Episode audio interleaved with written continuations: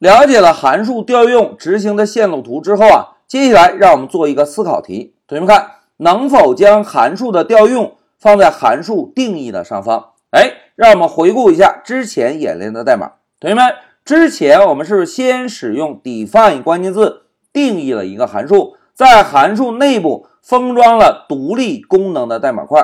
当函数定义完成之后，我们在定义函数的下方使用函数名来调用这个函数，对吧？那在这一小节中啊，老师呢就让同学们思考一下，能否在定义函数之前就使用函数名来调用函数呢？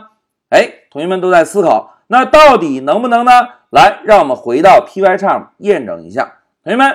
这是我们之前完成的演练代码，对吧？如果这个代码现在执行，是不是能够正常的运行，对吧？来，我们先确认一下，哎，在控制台能够正常的执行我们现在完成的代码。那现在老师把控制台窗口关掉，然后把光标啊放在定义函数的上方。现在我们来尝试一下，在定义函数之前直接使用函数名能否调用函数？哎，同学们看。老师敲了个 C 之后，Pycharm 给我们有智能提示哦。那现在老师就回车选中这个函数，但是但是但是，同学们发现没有？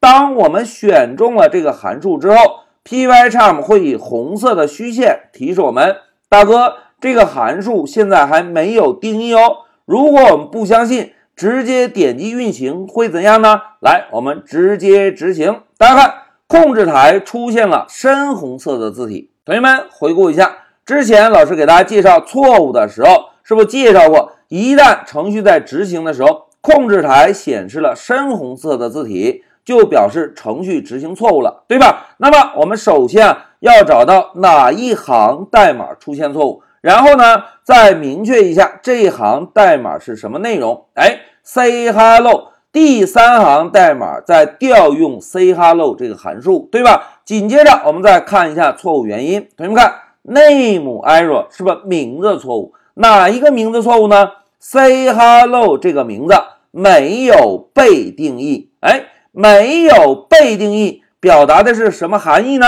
来，同学们再让我们检查一下代码。之前老师给大家介绍过，Python 的解释器在执行程序的时候。会从上向下执行程序，对吧？那现在同学们看，say hello 这个函数是在哪里定义的？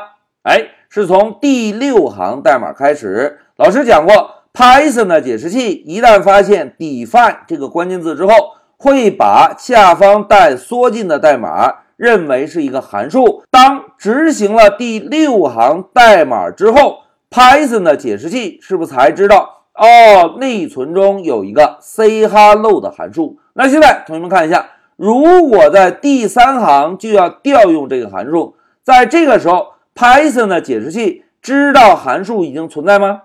哎，应该是不知道的，对吧？所以我们在函数定义之前，如果尝试直接调用函数，会怎样？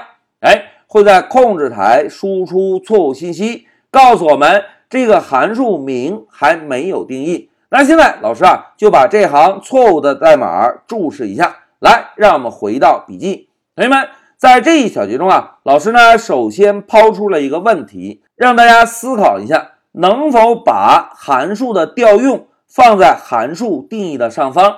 然后呢，我们通过在代码中实际的演练确认了结果，能不能啊？哎，必须不能，对吧？因为啊。在使用函数名调用函数之前，我们必须要保证 Python 的解释器已经知道这个函数的存在。如果 Python 的解释器还不知道 say hello 这个函数的存在，在运行程序的时候，是不是会在控制台提示我们一个名称错误，告诉我们 say hello 这个名称还没有定义，对吧？因此啊，同学们在课下练习的时候，务必记住哦。要想调用这个函数，必须先定义函数。函数定义的代码必须在函数调用的代码上方。